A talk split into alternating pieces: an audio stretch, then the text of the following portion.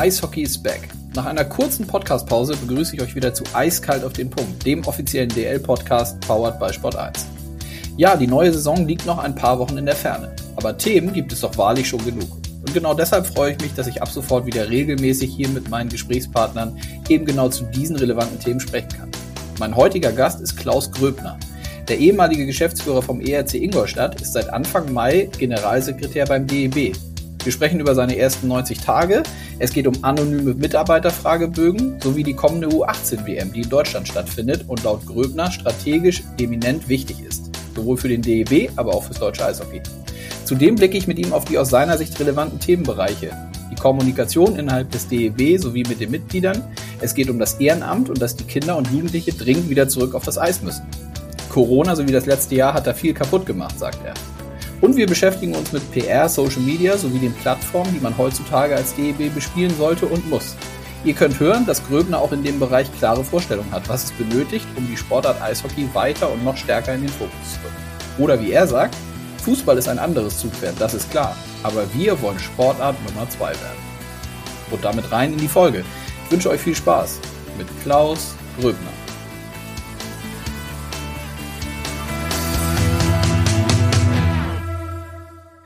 So, dann starten wir in, nach einer kurzen, äh, ich würde sagen, Sommerpause in die nächste Podcast-Saison, die wir heute mit dem ersten Podcast wieder starten. Ich freue mich drauf und freue mich auf meinen heutigen Gesprächspartner und sage Hallo, Klaus Gröbner.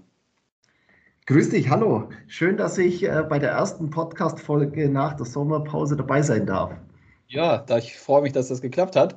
Ähm, wir wollen heute natürlich, wenn du zu Gast bist, ähm, über deine neue Tätigkeit beim Deutschen Eishockeybund reden, natürlich über das deutsche Eishockey. Ähm, lass uns doch mal mit deiner Tätigkeit ähm, und deinem Aufgabengebiet loslegen. Du bist seit dem 1. Mai, wenn ich äh, das richtig im Kopf habe, ähm, bist du genau. beim DEB ähm, als Generalsekretär neu dazugekommen sag doch vielleicht den Hörerinnen und Hörern gleich mal zum Start, ähm, was das bedeutet, vor allem was so die Themenfelder und dann Aufgabengebiet ist beim DEB. Genau, ja, ähm, in, in der Verbandsstruktur ist es ein bisschen anders wie in, auf Clubebene oder in einer klassischen Kapitalgesellschaft.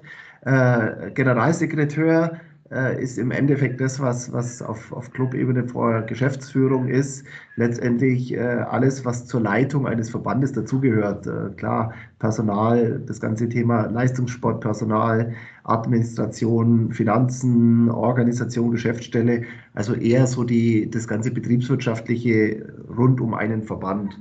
Und was natürlich in der, in der Funktion auch dazukommt, was ich auch sehr spannend finde, weil es auch für mich ein, auch ein, ein Stück weit ein neues Geschäftsfeld ist oder ein neuer Aufgabenbereich ist, äh, die, ganze, die ganze internationale Arbeit. Äh, ich darf ja äh, auch international dann den DEB vertreten, durfte ja während der Weltmeisterschaft auch gleich am, am ersten Weltkongress teilnehmen. Und das ist natürlich ein, ein großer Aufgabenschwerpunkt, auch die internationale Vertretung vom deutschen Eishockey.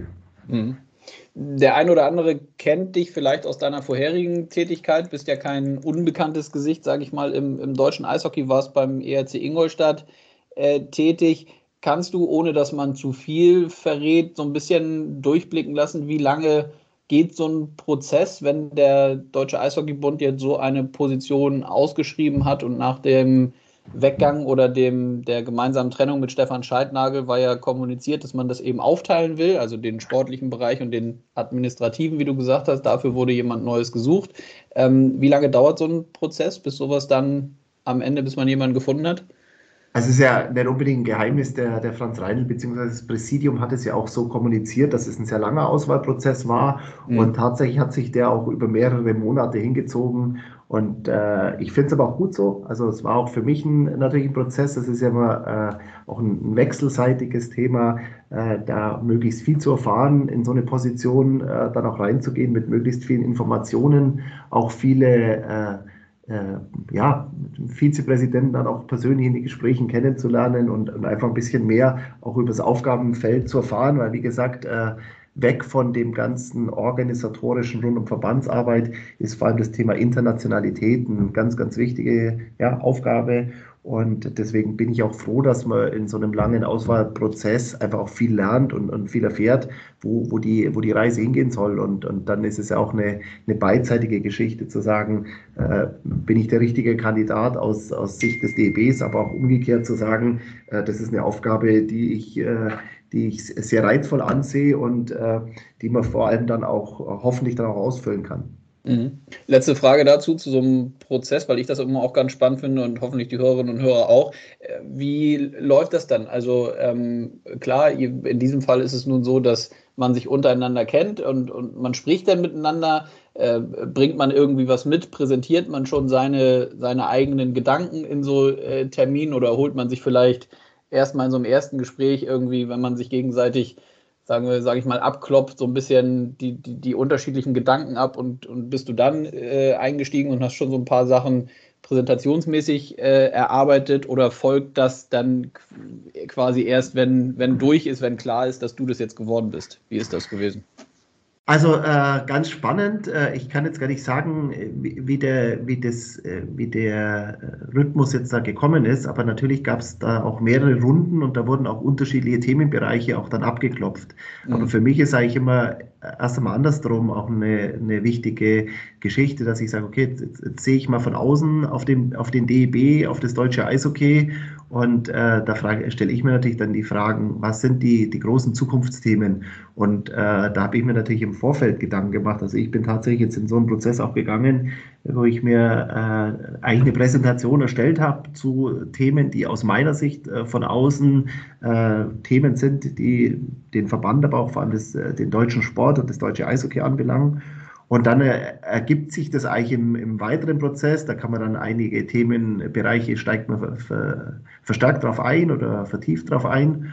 Und das andere ist dann, andere Sachen sind dann vielleicht weniger relevant. Aber ich bin schon grundsätzlich jemand, der sich sehr konzeptionell mit so einer Fragestellung auseinandersetzt. Mhm. Ja, spannend. Wollen wir natürlich auch über die einzelnen Themenfelder oder wie du deine Aufgabe angehen willst, was so die Themenbereiche sind, die, die du vielleicht fokussieren möchtest oder auch, auch musst, aus deiner Sicht gerne drüber sprechen. Ähm, vielleicht vorher so die ersten Tage, wie ist es jetzt so gelaufen? Du hast gesagt, du warst jetzt schon in der glücklichen Lage, auch wenn es in Corona-Zeiten natürlich alles ein bisschen anders ist, aber äh, zur, ähm, zur Nationalmannschaft ähm, zu reisen und, und, und die Spiele zu sehen und beim Kongress teilzunehmen. Vielleicht ähm, da nochmal zwei, drei Worte von dir. Wie lief das ab? Äh, also, wie du richtig sagst, war natürlich ein, dadurch ein, auch ein, ein, guter Start für mich, dass man äh, da gleich auch äh, die Nähe zum, äh, in Anführungszeichen, Produkt äh, sehen kann, dass ich eben mit durfte äh, zur, zur Weltmeisterschaft und natürlich auch diesen, diesen überragenden sportlichen Erfolg, diese Teamleistung sehen durfte und diese ganze Emotionalität rund um, um die Sportart ist natürlich super.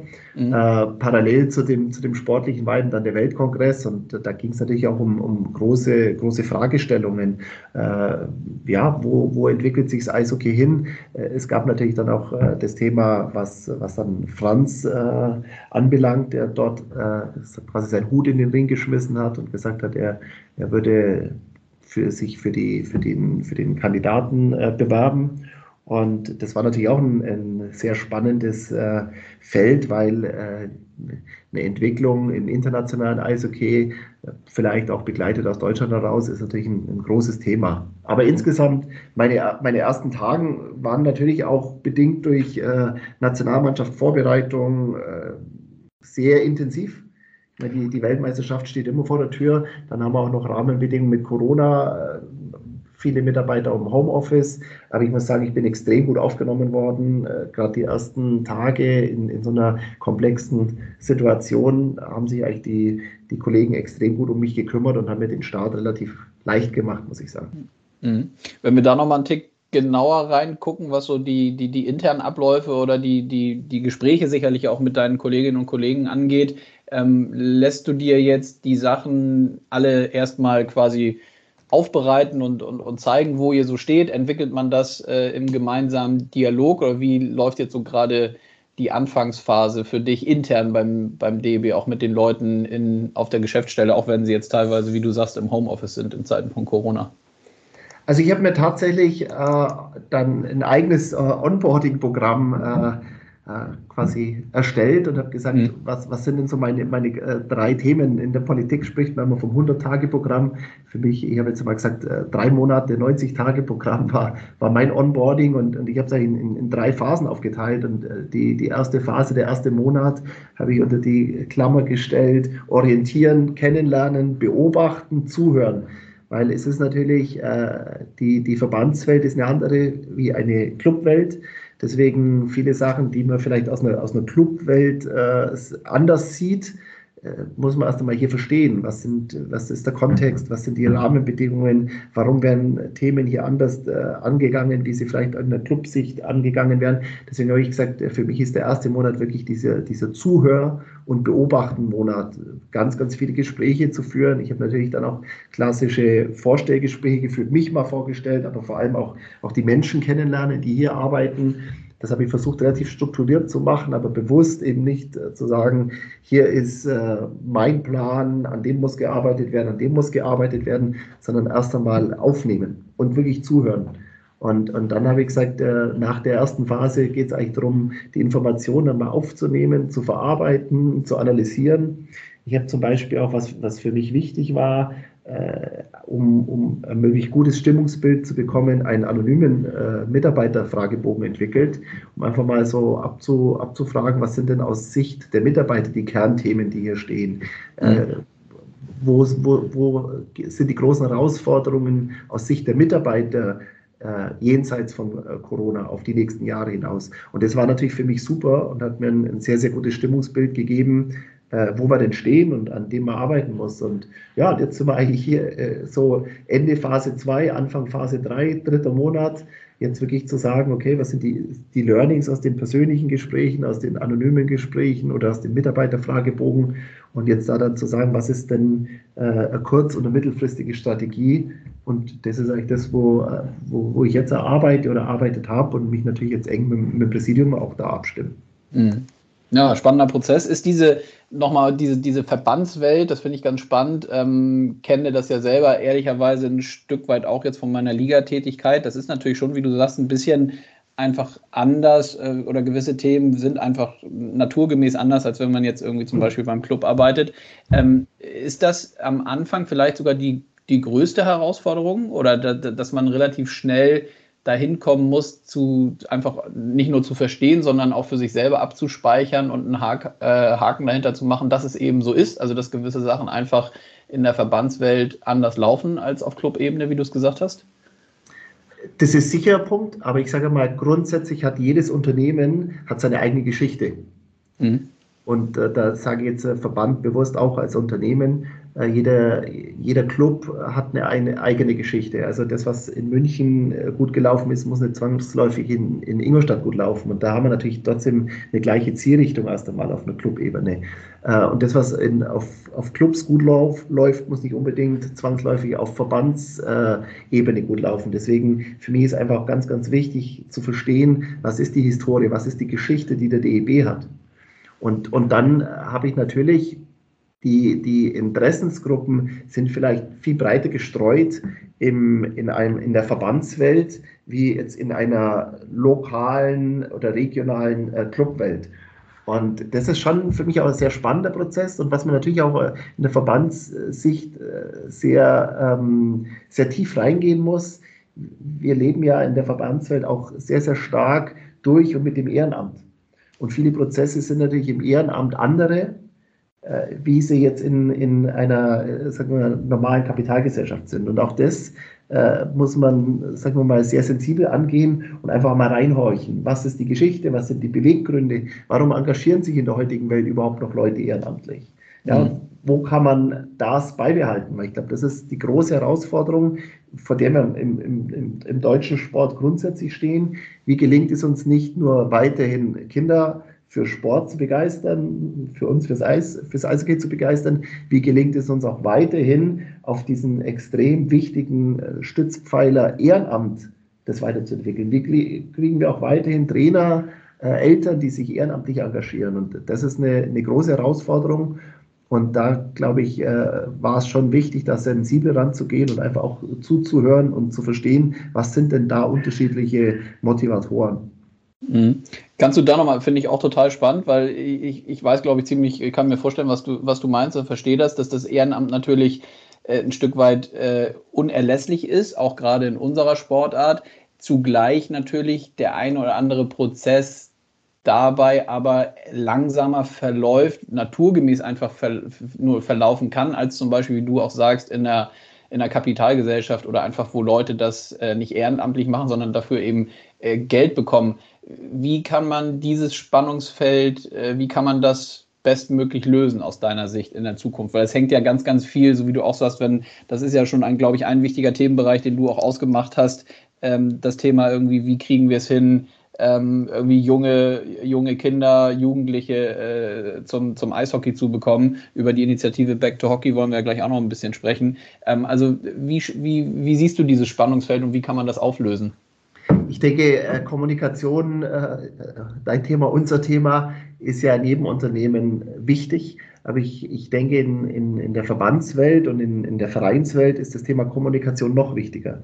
Noch, äh, noch wichtiger, ein Verständnis zu entwickeln und auch Wertschätzung dafür zu entwickeln, dass Leute aus ja, schon altruistischen Motiven heraus äh, sich für was engagieren, wo sie erst einmal nichts davon haben. Also keinen, keine, keine monetäre äh, Wertschätzung, wenn man mal so will. Und, äh, und da glaube ich, sind diese Kommunikationsrunden noch wichtiger wie in, in sagen wir mal, in, in der normalen Unternehmerwelt. Und und auch, dass Prozesse natürlich ein Stück weit äh, länger brauchen, weil wenn jemand ehrenamtlich arbeitet, dann äh, ist natürlich, bis man sich abgestimmt hat, bis man äh, verschiedene Aspekte beleuchtet hat, bis man auch mehrere Interessensgruppen dann wieder zusammengebracht hat, vergeht natürlich ein, ein Stück weit mehr Zeit, wie, wie es jetzt in, in, in einem klassischen Unternehmerwelt passiert, wo auch die, die Prozesse und die Zuständigkeiten ganz klar sind. Mhm. Letzte Frage dazu, zu diesem Blog ist, bedeutet, Kommunikation dann auch ein Stück weit Wertschätzung dafür dann für das Ehrenamt, weil letztlich ist es ja, wie du sagst, also die, man kann es monetär nicht so aufwiegen, wie weil es eben Ehrenamt ist. Also ist doch letztlich dieses dieses Kümmern und, und miteinander sprechen und immer wieder reinhören und nachhören und eben in, miteinander im Austausch sein, doch sicherlich auch dann ein Stück weit Wertschätzung für die für, für das Ehrenamt, oder? Hundertprozentig, genau. Also das, das sehe ich als eine ganz wichtige Aufgabe, zum einen dieses äh, Kümmern, äh, wirklich auch äh, verstehen, wo drückt der Schuh an der einen oder anderen Stelle. Und die mögen natürlich auch auf, auf dann Vereinsebene ganz andere sein wie auf Landesebene, auf Verbandsebene und dann wieder in, im Gesamtkontext.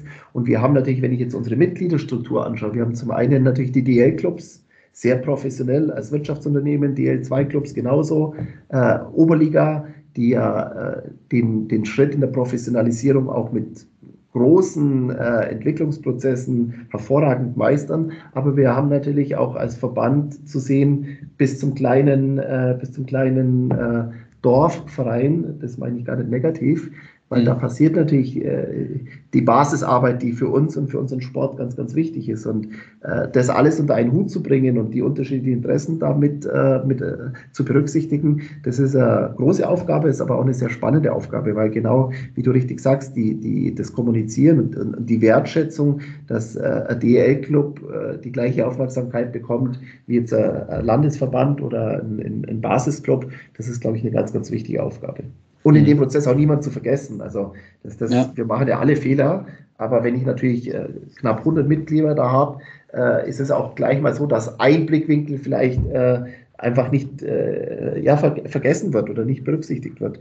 Und da muss man, glaube ich, äh, viel äh, Feinfühligkeit an den Tag legen.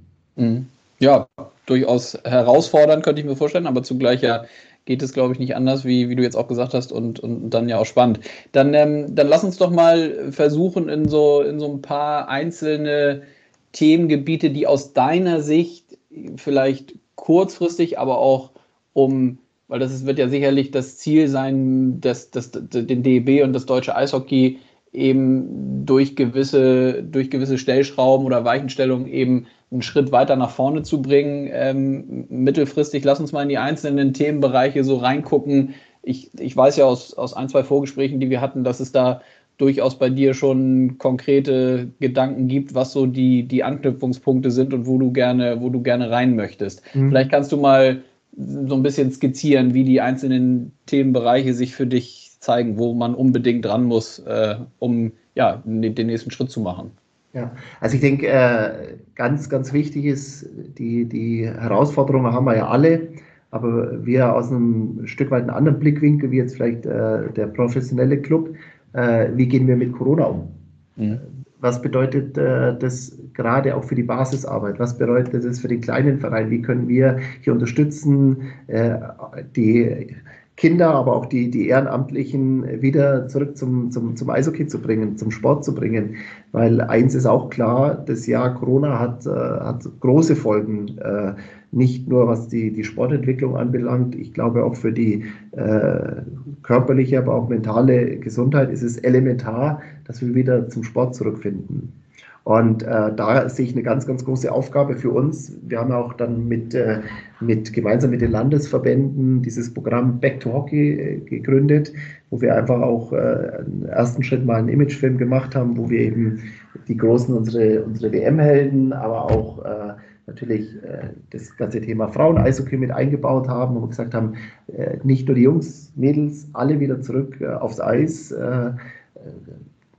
eifert euren Helden nach, nehmt die Erfolgsgeschichte mit, äh, lasst euch wieder einfangen und emotionalisieren von der tollsten Sportart äh, der Welt. Und das ist eigentlich für uns ein ganz, ganz großes äh, Thema, dass wir sagen, wir wollen unsere Clubs, unsere Verbände und dann auch wirklich die, die, die kleinen Vereine unterstützen in dem Weg, dass man wieder zurück aufs Eis kann. Es passiert in dem Zusammenhang auch viel Lobbyarbeit im, im Hintergrund, der auch, auch gemeinsam mit, mit, mit Gernot, der in dem Teamsport Deutschland auch äh, sehr, sehr aktiv ist und, und auch viel bewegt hat, äh, geht es natürlich auch darum, wie können wir äh, Hilfestellungen bekommen, durch, durch die Pandemie durchzukommen und auch wirtschaftlich da einigermaßen durchzukommen. Mhm. Und das ist eines der großen Themenschwerpunkte, die, die wir gesetzt haben, also das Programm Back to Hockey äh, Finde ich auch toll, dass ihr das äh, so super unterstützt habt und, und auch mit, mitgetragen habt.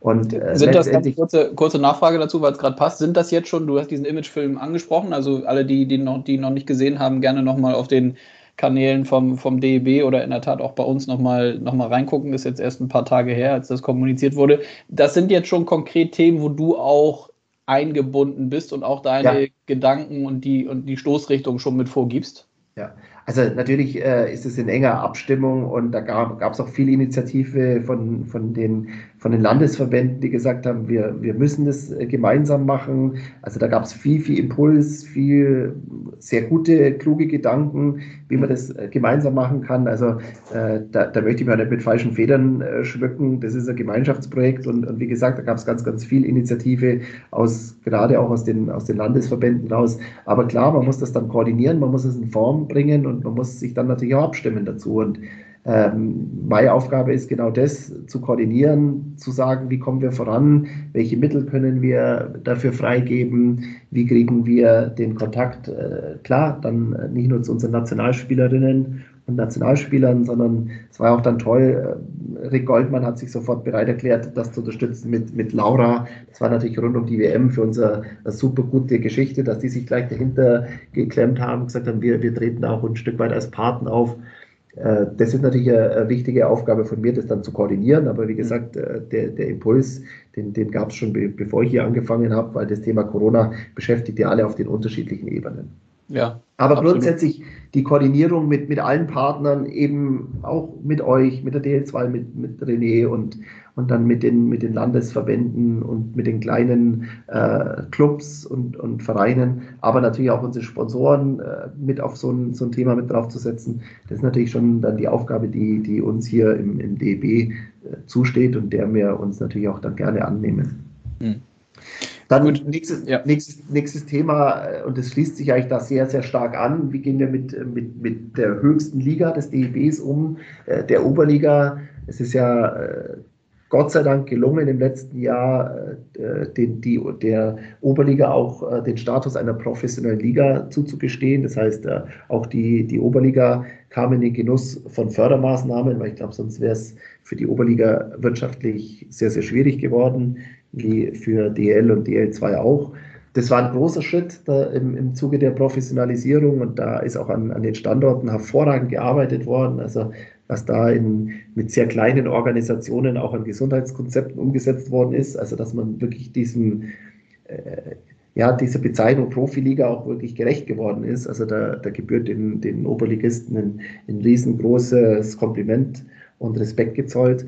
Aber auch da ist jetzt unsere Aufgabe, äh, die, die Professionalisierung der Oberliga als unserer höchsten Liga oder der Oberligen, es sind der Oberliga Süd und Oberliga Nord, weiterzuentwickeln. Und da haben wir zum Beispiel äh, von euch ein bisschen was abgeschaut, Konstantin. Wir haben äh, jetzt den, den ersten Schritt gemacht und gesagt haben, okay, wir müssen auch äh, unsere Interessen bündeln und wir müssen unsere Interessen im Bereich Marke, Vermarktung, Kommunikation bündeln. Und ähm, jetzt werden wir am Wochenende ist jetzt die klassische Oberligatagung, also die DL-Gesellschaftersitzung. Aber wir haben im Vorab uns eigentlich schon darauf verständigt, dass wir eine Marketing- und Mediakommission gründen und da ein bisschen was von euch abschauen, wir wollen einfach äh, Themen vereinheitlichen und, und, und, zusammen voranbringen. Das sind natürlich für uns auch Fragestellungen mit, äh, kriegen wir eine Zentralvermarktung hin? Gelingt es uns, Sponsoren für die Oberligen zu finden? Wie wollen wir, dass, dass auch die Medienarbeit da professionalisiert wird? Wie wollen wir ähm, auch Richtung Bewegtbild äh, TV-Bilder da eine Vereinheitlichung hin, hinbekommen. Und das ist eines der großen Maßnahmen, die wir, die wir da gesetzt haben, also auch die Oberligen weiterzuentwickeln, äh, die auch zu stärken, auch, auch in-house äh, das zu stärken, dass wir uns als Dienstleister für die Oberligisten verstehen und, und, und eigentlich für deren Alltagsprobleme auch ein, ein, Stück weit mit Rat und Tat zur Seite stehen. Also das ist sicher ein ganz großer Schwerpunkt mein, meiner Tätigkeit oder wo wir jetzt eigentlich in, in, in, die, in die Planungsphase übergehen. Mhm. Ja, spannend. Gerade das Thema höchstwahrscheinlich ähm, Medienarbeit, Kommunikation oder was du jetzt eben gesagt hast, auch bis hin zu Bewegbildern, also wo und wie kann man denn die Spielszenen sehen aus den Oberligen, könnte ich mir vorstellen, ist ja, ist oder kann ja ein entscheidender Schritt sein, um auch eben da einen, Schritt nach vorne zu kommen, einfach in der, um die, um die Aufmerksamkeit äh, einfach nochmal ein Stück weit zu steigern. Ne? Absolut. Also äh, das, äh, das, was die DL vor, vor vielen Jahren angefangen hat mit einer Zentralvermarktung und, und dann der, der Schritt, äh, den, der da gelungen ist Richtung, Richtung Telekom und TV-Partner, das war natürlich ein Riesenschritt. Äh, man sieht auch die DL2, der René Rodorisch hat einen super Job gemacht, äh, jetzt auch äh, das wieder zusammenzufassen. Die haben jetzt auch eine, eine rechte Ausschreibung gemacht. Und das sind natürlich so ein bisschen schon Vorlagen, äh, weil wir haben natürlich in der Oberliga auch tolle, tolle Clubs, Traditionsclubs. Es, wie gesagt, ist eine professionelle Liga, äh, der, die, die Sportart und äh, die Clubs haben sich extrem weiterentwickelt und dann ist natürlich der, der nächste logische Schritt, wie können wir denn auch äh, die mediale Verbreitung vergrößern und äh, an dem werden wir jetzt eben mit unserer Oberliga Marketing und Mediakommission arbeiten. Mhm. Gibt es ansonsten, wo wir gerade bei dem Punkt sind, so Kommunikation äh, im ganzen Zeitalter der, der Digitalisierung und Social Media Welt, gibt es da, äh, da Themen oder konkrete Projekte, wo du jetzt schon ein bisschen aus dem Nähkästchen plaudern kannst, wo du gerne ran würdest, weil du glaubst, dass man da ran muss als DEB? Oder vielleicht 100. auch gemeinsam mit der, äh, gemeinsam mit eben anderen Ligen. Also darüber hatten wir auch schon mal im Vorgespräch gesprochen oder uns ausgetauscht, dass es natürlich auch darum geht, Synergien zu nutzen ne, in der gesamten, sage ich mal, Eishockey, deutschen Eishockey-Bubble, was die einzelnen Ligen angeht. Da haben wir, glaube ich, auch noch ordentlich ja. Luft nach oben. Absolut. Also wir, wir sind Eishockey. Das ist ein ganz, ganz wichtiges Thema. Und das muss ich auch sagen, aus dem Nähkästchen geplaudert, warum ich auch äh, sehr, sehr gerne dann den Schritt zum DEB gemacht habe, weil äh, die Zusammenarbeit äh, zwischen, zwischen äh, DEB, also Verband und, und den, und den äh, Ligen DL, DL2 ist natürlich hervorragend. Also das ist, äh, habe ich erleben dürfen in, in Riga nicht in jedem Land so. Es gibt mhm. durchaus äh, viele, viele Länder, wo äh, die Ligen und die Verbände bestenfalls nebeneinander herarbeiten, teilweise sogar gegeneinander arbeiten. Und das ist natürlich eine, eine sehr gute Herausforderung oder eine sehr gute Grundvoraussetzung hier, dass äh, die professionellen Ligen und, und, der Verband extrem gut zusammenarbeiten. Und du hast es richtig gesagt, also wir, wir sind alle Eishockey, wir wollen, dass unsere Sportart sich als klare Nummer zwei Sportart etabliert. Ich meine, wir werden den Handball, äh, was die äh, aktiv Spielenden nicht äh, einholen können. Und der Handball macht auch sonst äh, einen hervorragenden Job, aber an dem möchte ich schon, dass wir uns orientieren. Und wir haben eine, eine kleine Geschichte, die Zuschauer in den Arenen liegen wir vielleicht schon vor den, vor den Handballern, aber äh, das, was, was die Handballer gemacht haben und geschafft haben, wirklich Ligen und Verband sehr, sehr stark als Einheit auftreten zu lassen, das ist, glaube ich, für uns äh, die Weiterentwicklung. Und, und wie du sagst, äh, wir sind Eishockey und wollen im Bereich Digitalisierung sicher enger zusammenarbeiten. Und klar, wir brauchen hier Ansatzpunkte, Weiterentwicklung Website, wir brauchen äh, das Thema Bewegtbild, äh, eint uns alle, da haben wir die gleiche Sichtweise auch drauf. Das mhm. ist die Zukunft. Und, äh, und da werden wir, glaube ich, äh, das kann man sagen, äh, viel Augenmerk und, und, und Ressourcen auch drauflegen und äh, mit Sicherheit äh, werden wir da mal einen gemeinsamen Podcast machen können. Ja, ja, das sind in der Tat äh, spannende Themen, weil die mich ja in der Tat ligaseitig auch tagtäglich ja. äh, beschäftigen, auch mit Blick nach vorne. Ähm, äh, vielleicht noch ein Punkt, weil, weil das vielleicht dann auch für die, für die Hörerinnen und Hörer oder hoffentlich interessant ist. Ähm, es geht aus deiner Sicht schon dahin, dass man ohne jetzt wirklich weder von Liga-Seite oder auch DEL2, die sehen es, glaube ich, ähnlich mit ihren, mit ihren TV- oder Medienpartnern, wie bei uns jetzt Telekom Magenta Sport oder Spray TV, die, die ja äh, auch Spiele übertragen. Es geht ja nicht darum, dass man von jetzt auf gleich irgendwie sagt, man braucht keinen Medienpartner mehr. Im Gegenteil.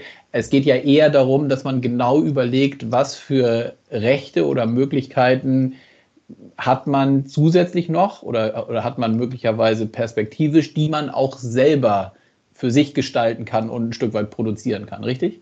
Hundertprozentig, genau. Mhm. Also, mein, äh, auch da muss man ja nicht alles neu erfinden. Man sieht ja einen ganz klaren Trend, haben wir uns ja auch ausgetauscht, äh, wo, die, wo die Reise hingeht. Äh, Gerade im Fußball, wie viel, wie viel äh, Clubs eigene Clubkanäle aufbauen. Und man sieht, es gibt ja so viele Geschichten zu erzählen, jenseits von, von der reinen Spiel, äh, Spielberichterstattung. Und äh, ich sehe das auch so, das geht nur gemeinsam mit Medienpartnern, die Weiterentwicklung der Sportart. Wir brauchen Fernsehen, wir brauchen Streaming-Plattformen, hundertprozentig. Ich meine, die, die, auf welchen Übertragungswegen wir in Zukunft äh, äh, Sport konsumieren, da wird sich sowieso wahnsinnig verändern. Es kommen neue Player am Markt.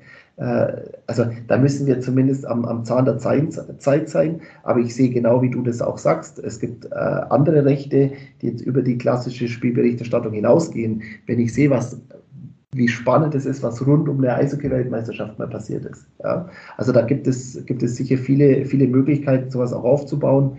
Und ähm, ja, kann man durchaus aus dem Nähkästchen plaudern, dass wir da uns äh, positionieren wollen und wir wollen eine Plattform aufbauen, viel mit Bewegtbild zu arbeiten, die Vernetzung mit, mit Social-Media-Kanälen, wo geht da die Reise hin? Äh, das, ist, das ist eine große, große Aufgabe für jeden. Äh, wir als äh, rechte Inhaber, wenn man so will, ob, ob ihr als Liga oder clubseitig oder als Verband, man muss verstehen, dass man heute selber ein Medienhaus ist. Medienunternehmen sein muss und es ja auch die riesen Chancen gibt, auch selber auch mal Botschaften zu platzieren oder andere Themen mal in den Fokus zu rücken. Wir sind ja auch, was Übertragungsmöglichkeiten anbelangt, gibt es die, mit diesen automatischen Kamerasystemen als ein Beispiel. Ich, ich brauche nicht eine riesengroße Reichweite, dass das erst einmal profitabel funktioniert und dass ich auch einen Mehrwert schaffe.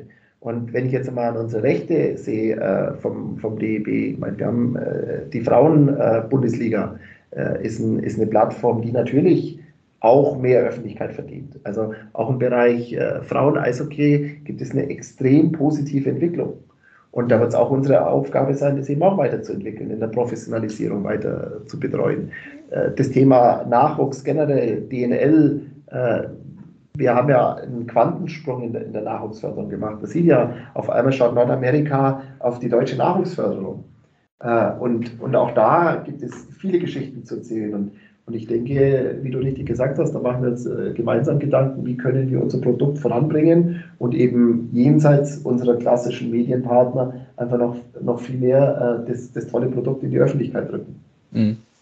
Ja, absolut. Auch, wie ich finde, spannende, total spannende Themen, an, an die man da rangehen kann und auch rangehen muss, um, um, das, um das gemeinsame Produkt Eishockey dann letztlich ein Stück weit eben äh, weiter einen Schritt nach vorne zu bekommen. Gibt es denn aus deiner Sicht, wenn du mal aus dem deutschen Eishockey wegguckst, äh, vergleichbare Best Cases oder nicht, also gibt es Best Cases aus dem Eishockeysport aus anderen Ligen oder Nationen oder vielleicht auch aus anderen Sportarten, wo du links und rechts in der Vergangenheit oder vielleicht auch jüngeren Vergangenheit mal ein bisschen, ja, ist ja nicht abgucken, aber einfach mal gucken, wie andere irgendwie gute Sachen, gerade auch vielleicht so Plattformen oder so, neu, neu hochgezogen haben und aufbauen? Also ich, ich sehe, dass, dass, dass sich viele äh, Clubs, Verbände äh, da neu positionieren. Ich meine, äh, ein, ein Beispiel, wo ich, wo ich tatsächlich ein bisschen genauer reingeschaut habe, wie, wie der Fußball in Österreich sich äh, genau mit so einer Plattform aufgestellt hat. Äh, wo man einfach sagt, okay, neben den äh, Nationalmannschaftsrechten, die klar langfristig auch vergeben sind, gibt es aber so viele spannende Themen bis runter in den Nachwuchsbereich. Und die haben genauso so eine Plattform eigentlich äh, aufgebaut, dass ich eine Streaming-Plattform bin, eine Bewegtbild-Plattform bin, eine Kommunikationsplattform bin, jenseits einer klassischen Website und den klassischen äh, Social-Media-Kanälen. Also das finde ich sehr, sehr spannend, was sich da tut. Ich finde wahnsinnig spannend, was auf Club-Ebene passiert wie stark hier eigene Redaktionen aufgebaut werden, wie stark wirklich da investiert wird. Also da sieht man schon, dass das eine, eine klare Richtung ist. Und wenn man nach Nordamerika schaut, äh, NHL.com ist ja im Prinzip auch eine sehr weit entwickelte Streaming-Plattform, jenseits der klassischen äh, TV-Deals. Und äh, in Schweden wird gerade über solche Modelle nachgedacht. Also ich, ich finde, dass wir in einem unfassbar dynamischen Markt sind ich finde, dass wir in, in kürzester Zeit, äh, können wir unser eigenes Nutzerverhalten uns anschauen, wie schnell man sich vom linearen Fernsehen Schritt für Schritt verabschiedet und man Richtung Streaming anschaut. Heutzutage, vor fünf Jahren hätte ich gesagt, ich werde doch nicht äh, über Netflix äh, konsumieren oder über andere Streaming-Dienste an äh, konsumieren. Äh, und heute ist die Realität für viele eigentlich, dass, äh, dass man äh, vom linearen Fernsehen immer weiter weggeht und, und, und Richtung solchen, solcher Plattformen denkt. Und wir sehen ja die Treiber, die großen Treiber, Microsoft, Google, Amazon, Facebook etc., wie stark die sich jetzt ja auch schon in, in den Bereich Sportrechte einbringen und das genau evaluieren. Mhm. Wenn ich sehe, TikTok ist, ist Hauptsponsor der Fußball-Europameisterschaft. Also das hätte vor, vor, noch vor einem Jahr hätte einer gesagt, niemals. Ja. ja, ja. Und, und da sehen wir, in was für einem dynamischen Markt wir da sind und, und äh, wir tun gut dran, das genau zu beobachten und, und, und Rückschlüsse für uns zu, äh, zu sehen. Also für mich ist der Bereich Digitalisierung, egal in welchem Element, ob ich im Sport mich bewege, in, in der klassischen Konsumgüterindustrie, Digitalisierung wird unser, unser Geschäftsmodell nachhaltig verändern. Und es ist gut, äh, jeder tut gut dran aus meiner Sicht, der sich damit einfach äh, beschäftigt und, und seine Rückschlüsse für sein, für sein Unternehmen oder für seinen Verband da zieht. Mhm. Ähm, was wir nicht vergessen wollen, hatten wir auch schon mal kurz ähm, im Vorgespräch angerissen, ist, dass äh, ja in Riga ähm, entschieden wurde, dass Deutschland im kommenden Jahr die U18-WM austrägt. Ein ja, glaube ich, auch sehr, sehr wichtiges, ich will es nicht Projekt nennen, aber letztlich äh, ja, ein ganz, ganz wichtiges äh, Turnier, glaube ich, auch aus, aus deiner Sicht und auch für den DEB und für, fürs deutsche Eishockey, richtig? Absolut. Äh, es ist ja relativ kurzfristig passiert. Es war ja mhm. eigentlich äh, war, war ja der Austragungs, das Austragungsland äh, Tschechien, das zurückgezogen hat. Mhm. Und dann haben wir aber natürlich sofort gesagt, äh, das, ist, das ist eine wahnsinnige Ehre, äh, wenn wir sowas austragen dürften und haben uns dann beworben und äh, kurzfristig beworben und haben es dann auch äh, den Zuschlag erhalten. Und äh, für uns ist es in, in ganz vielerlei Hinsicht äh, ein ganz wichtiges Turnier. Zum einen ist es neben der U20 wahrscheinlich das, das wichtigste Turnier im Nachwuchs. Äh, da, da wird da werden ein paar hundert NHL-Scouts da sein. Also das ist die Plattform, sich zu zeigen äh, für den Draft. Aber für uns auch als DEB, äh, das extrem professionell auszurichten, zu zeigen, dass wir in Deutschland Großveranstaltungen können. Aber auch als DEB, für uns ist es für die, für die Marke, auch Richtung Back to Hockey, jung zu werden, äh, jüngere Leute anzusprechen, ist das für uns ein ganz, ganz wichtiges Thema für, für den Bereich Marke, Markenentwicklung des DEB und natürlich wollen wir, wollen wir äh, hervorragender Gastgeber sein. Mhm. Kann man da schon zum jetzigen Zeitpunkt ein bisschen mehr sagen oder wie ist da so der, der Projektstatus? Wie, wie geht ihr da jetzt ran? Geht ja, glaube ich, auch darum, wo dann gespielt wird etc. Gibt es da schon irgendwie Neuigkeiten zu vermelden? Äh, Neuigkeiten noch nicht, aber zum Prozess kann ein bisschen was erzählen. Äh, es mhm. ist dann so, dass wir, dass wir, wir haben ja Vorgaben vom, vom Weltverband, was man da alles äh, sicherstellen muss. Da gehört natürlich das Thema Infrastruktur dazu, da gehört äh, Infrastrukturstadien dazu, ausreichend Kabinensituationen, Hotelsituationen, Nähe Flughäfen und und und. Da gibt es einen äh, sehr großen und langen äh, Katalog, den, der abzuarbeiten ist. Und den haben wir in einer verkürzten Form einfach an die, an die Mitglieder ausgesandt. Und äh, letzte Woche war im Prinzip äh, Bewerbungsschluss. Und was mich sehr, sehr gefreut hat, wir haben quer aus der Republik sehr viele Bewerbungen äh, bekommen. Also es ist nicht nur aus unserer Sicht eine ganz tolle Veranstaltung, sondern es haben auch viele äh, Eishockey-Standorte sehen es ähnlich und, und, und, würden sehr, sehr gerne äh, Ausrichter werden. Und jetzt ist es eigentlich unsere Aufgabe, das zu sammeln, zu verdichten, äh, dann nochmal Rück, Rückfragen zu stellen. Da geht es eben dann um, um, solche Themen, Sicherstellung, Hotelkapazitäten und, und, und. Und äh, wenn der Prozess dann abgeschlossen ist, dann äh, werden wir äh, eine, eine Empfehlung oder eine, Shortlist erstellen, die wir dann ins Präsidium geben und dann wird es einen äh, Präsidiumsbeschluss äh, dazu geben, der dann auf, aufgrund von einem im Katalog oder wo, wo wir dann äh, in Punktevergabe dann sagen, das, das sind, die, sind die einzelnen Standorte, Vor- und Nachteile, dann wird es einen Entschluss geben und dann äh, sind wir schon äh, 5 vor 12 in, in der Planung und Umsetzung, weil das Turnier findet im, im April nächsten Jahres statt. Also so ein halbes Jahr, ein bisschen mehr wie ein halbes Jahr. Das ist schon eine, eine große Herausforderung. Wir haben ja in sehr, äh, sagen wir mal, Highlight-intensive Saison vor uns. Wir haben, man darf mhm. nicht vergessen, wir haben noch Olympische Spiele, wir haben äh, eine Frauenweltmeisterschaft jetzt im, im, im August, dann haben wir Olympia-Qualifikationsturnier der Frauen, die wir übrigens auch in Deutschland haben, in, in Füssen. Dann kommt das Highlight natürlich die Olympischen Spiele, dann haben wir eine Weltmeisterschaft auch noch. Also ist eine brutal intensive Zeit und ein Highlight jagt das nächste. Aber in dem, in dem ganzen Kalender für uns äh, ist, wie gesagt, die, die U18 äh, WM, das selber ähm, veranstalten und ausrichten zu dürfen, ist, ist für uns äh, ist eine große Ehre, aber auch eine große Verpflichtung. Mhm. Ja, in der Tat, vollgepackter Kalender, das merkt man, äh, vollgepackte äh, Themen und, und Herausforderungen, Themengebiete, die, denen du dich widmen willst. Also der wird sicherlich auch nicht langweilig werden in den nächsten Wochen und Monaten. Ähm, Lass uns abschließend noch einmal kurz auf das, äh, ich sag mal, Zugpferd im deutschen Eishockey äh, schauen, eben auf die, auf die Herren-Nationalmannschaft, die ja nun wirklich äh, nicht nur jüngst, sondern in den letzten Jahren stetig äh, sensationell gute Leistungen gebracht hat. Ähm, ich selber habe mich jetzt ertappt, dass ich schon ein paar Mal irgendwie in internen, aber auch in externen Gesprächen gesagt habe, so ja, also diese gute Leistung, diesen Rückenwind müssen wir in die neue Saison mitnehmen um mich dann selber dabei zu ertappen, dass dazwischen ja ganz schön viele Wochen und Monate liegen, eine Fußball-Europameisterschaft, äh, nochmal äh, äh, Olympische Spiele. Ist das aus deiner Sicht trotzdem möglich, so einen Rückenwind mitzunehmen oder geht das nicht?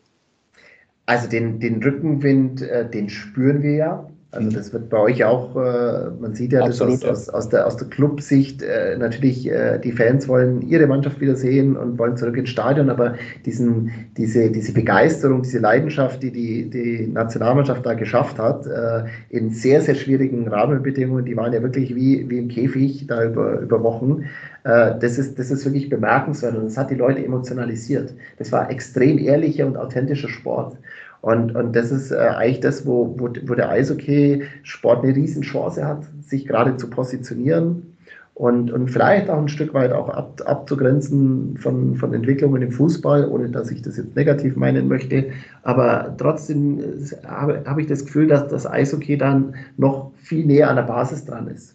Und das ist unsere Aufgabe aller, diesen, diesen Rückenwind schon aufzunehmen und äh, durch verschiedene Programme auch dann zu helfen, dass, dass wirklich die Kinder dann aufs Eis gehen können. Also da gehört auch die geeinte Lobbyarbeit dazu, dass wir eben nicht wenn eine Welle wieder kommt in Corona, wovon ich ausgehe, dass nicht als erstes wieder der Nachwuchs und, äh, und, äh, und die, die, die Kinder darunter leiden. Also wir brauchen Rahmenbedingungen, unter denen man zumindest trainieren kann und denen, denen man zumindest zurück zur Sportart gehen kann.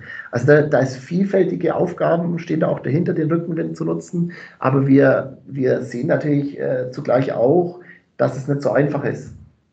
Wir haben nach der Silbermedaille, ich weiß noch, haben wir, haben wir in der DL auch groß diskutiert, wir müssen den Rückenwind nutzen, die, der größte Erfolg des deutschen Eishockeys. Ähm, es ist uns teilweise gelungen. Also an, an, an Standorten hat man gemerkt, dass, dass einfach auch der, der Zulauf ist. Aber du hast es genau richtig gesagt, es ist natürlich wieder eine lange Zeit dazwischen und wir müssen auch oder sollten auch so ehrlich sein, natürlich hat, ist der Fußball ein ganz, ganz anderes Zugpferd.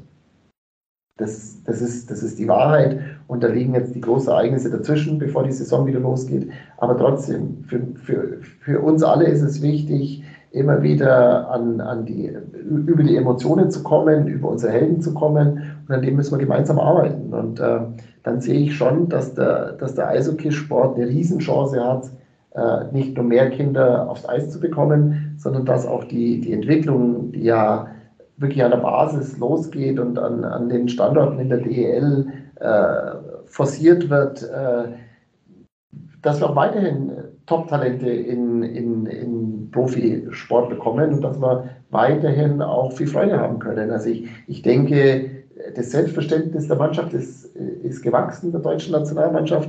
Die fährt äh, zu Olympischen Spielen mit der klaren Zielsetzung, auch weiterhin da oben anzuklopfen. Und, äh, und, und unsere Aufgabe wird sein, auch mit diesem gewusst, äh, bewussten äh, oder mit dem Selbstbewusstsein damit umzugehen und zu sagen, ja, wir sind als Sportart, haben wir, haben wir einen großen äh, Schritt gemacht in, in den letzten Jahren. Wir haben einen Quantensprung äh, erzielt. Wir sind aktuell Nummer 5 der Welt. Mhm. Und ich glaube, mit diesem Selbstbewusstsein, ob wir jetzt tatsächlich verschweben sind, sind wir natürlich nicht, wenn wir ehrlich sind, aber dieses, dieses Selbstbewusstsein, dass die, dass die Eishockey-Sportart sich extrem entwickelt hat und, und, und, und wir wirklich äh, eine, eine, Spitzennation im Eishockey geworden sind. Mit dem Selbstbewusstsein sollten wir alle äh, rangehen und, und hart daran arbeiten, dass, dass das auch in Zukunft so bleibt. Und, und wie gesagt, vor allem wir im, im, im Kinderbereich aber auch im Mädchenbereich diesen, diesen Schwung mitnehmen und nach vorne entwickeln. Absolut. Das halten wir alles fest. Ich finde, da, da, danach kann nicht mehr viel kommen. Klaus, ich danke dir für, für deine Zeit, für das, wie ich fand, sehr, sehr kurzweilige und interessante Gespräch. Ich drücke dir die Daumen, dass das jetzt in den nächsten, du sagtest 90 Tage hast du dir so genommen, also du bist in der Phase, Endphase 2, Beginn Phase 3, wie du gesagt ja. hast, dass das dass das positiv weiterläuft und ähm, ja, freue mich auf den weiteren Austausch und, und den Dialog zu den Themen. Danke dir. Ich mich auch. Vielen herzlichen Dank. Bis bald. Alles ciao, Gute. Ciao. ciao. Tschüss. Da geht jemand mit ordentlich Tatendrang, aber eben auch mit einem klaren Blick auf die Themen an die Arbeit. Das hört sich für mich alles sehr gut an, was Klaus Gröbner hier in den letzten Minuten zu den einzelnen Themen gesagt hat. Oder was sagt ihr? Ich hoffe, euch hat die Folge gefallen. Ihr seid ab sofort wieder regelmäßig dabei, wenn neue Folgen online sind. Solltet ihr eiskalt auf den Punkt noch nicht abonniert haben, dann macht das doch einfach schnell. Denn dann bekommt ihr immer eine kurze Nachricht auf euer Handy, wenn eine neue Folge fertig ist. Und somit verpasst ihr gar nichts mehr. Ich wünsche euch schöne Tage und freue mich, wenn ihr zur kommenden Folge wieder mit dabei seid. Also macht's gut, euer Konstantin.